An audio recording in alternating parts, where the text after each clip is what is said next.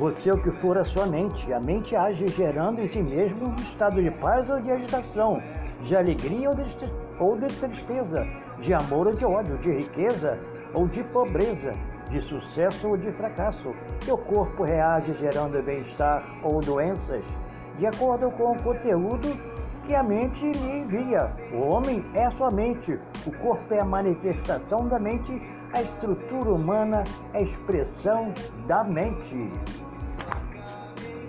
sucesso, muita paz, muita harmonia e muito amor em seu coração.